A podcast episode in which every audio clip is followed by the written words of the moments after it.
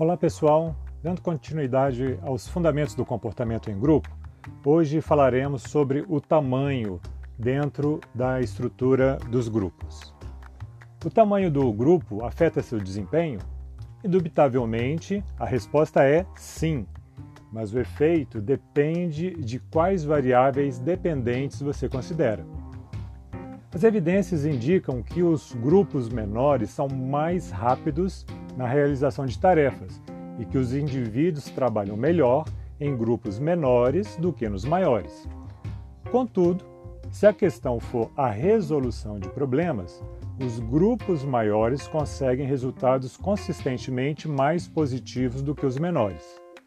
Traduzir esses resultados em números específicos é um pouco mais arriscado para grupos grandes, com pelo menos 12 membros, são bons porque recebem inputs diversificados. Assim, se o objetivo do grupo é descobrir informações factuais, os grupos grandes podem ser mais eficazes. Os grupos pequenos são melhores na realização de algo produtivo com base nesses inputs. Uma das descobertas mais importantes com relação ao tamanho de um grupo é o que foi rotulado de folga social, a tendência que as pessoas têm de se esforçar menos ao trabalhar em grupo do que se estivesse trabalhando sozinhas. Isso desafia diretamente a lógica de que a produtividade de um grupo deveria ser igual a pelo menos a soma das produtividades de cada elemento dele.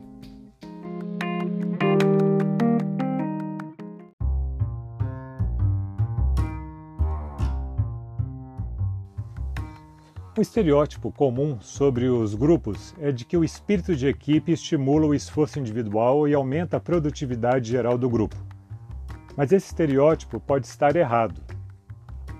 No final da década de 1920, o psicólogo alemão Max Ringelmann comparou os resultados dos desempenhos individual e de grupo em uma disputa de cabo de guerra. Ele esperava que três pessoas puxando a corda juntas atingisse uma atração três vezes maior do que a de um único indivíduo, ou que oito pessoas tivessem uma atração oito vezes maior. O experimento de Ringelmann, contudo, não confirmaram essa expectativa.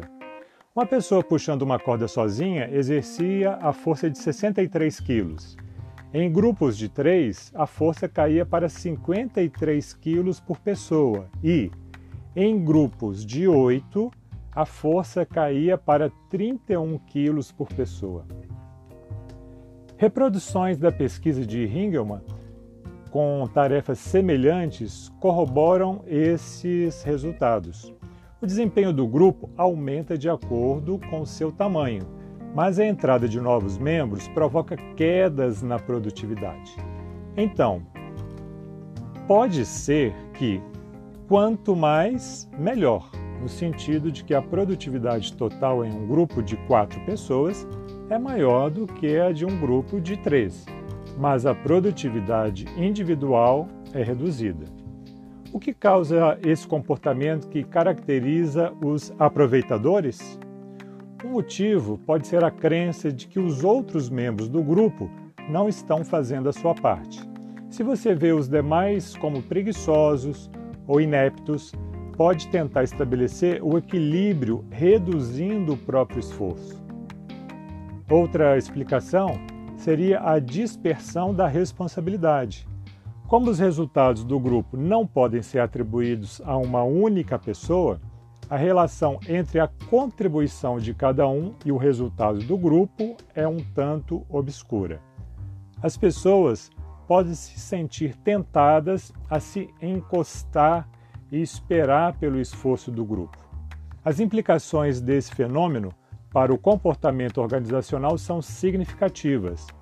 Quando os gestores utilizam situações de trabalho coletivo para melhorar o moral e o espírito de equipe, é preciso que também ofereçam os meios de identificação dos esforços individuais. Se isso não for feito, os gestores precisam equilibrar a perda de produtividade pelo uso de grupos com quaisquer ganhos na satisfação dos funcionários. Há muitas maneiras de se prevenir a folga social. Primeiro, estabeleça as metas dos grupos de forma que eles tenham um projeto no qual se empenhar. 2. Aumente a competitividade entre os grupos, o que também faz que o grupo foque no resultado compartilhado. 3. Encarregue-se de criar avaliações pelos pares, de modo que cada pessoa possa avaliar a contribuição de cada membro do grupo. 4. Selecione membros que tenham a motivação alta e prefiram trabalhar em grupo. E, quinto, se possível, distribua recompensas aos grupos, baseadas em parte na contribuição exclusiva de cada membro. Embora nenhuma dessas ações seja uma solução mágica que possa prevenir a folga social, em todos os casos, elas poderão minimizar seus efeitos.